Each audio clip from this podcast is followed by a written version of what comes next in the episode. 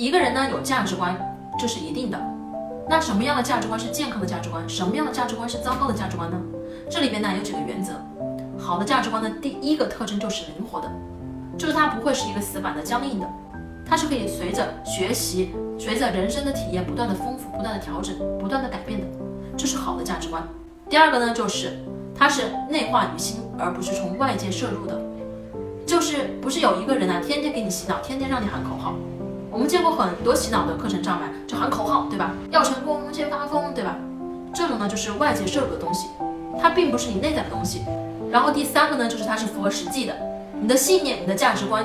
就说有一个人呢，他说我有家，我就要有责任感。什么叫责任感？我要给我的老婆孩子买别墅啊！你一个月才挣一万块钱，你要给你的老婆孩子非得买一个大别墅，然后为此感到痛苦。原因是你觉得如果没有买别墅，你就没有责任感，你不是一个有责任感的男人。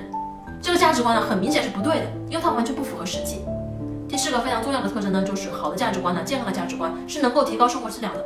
而非成为生活的束缚，就是如果你每天在头脑当中啊，都有用这个价值观不断的打击你，觉得自己是一个坏人，我觉得自己是一个没有出息的人，那你这个价值观一定是出现了偏差，它没有让你的生活变得更好，而是变得更糟糕了。所以我们需要和我们应该化的思维啊进行斗争。首先，你应该发现应该，跟我们前面讲的呀，发现批评是一样的，形成跟应该去对抗的口头禅。你应该怎么样怎么样怎么样？哦，不对，那是我爸爸的想法，对吧？是我爸爸要求我那样做，但是我个人觉得现在我不需要那样做，跟他进行这样的这个对话。但是你要发现说，有些应该是真的应该，对吧？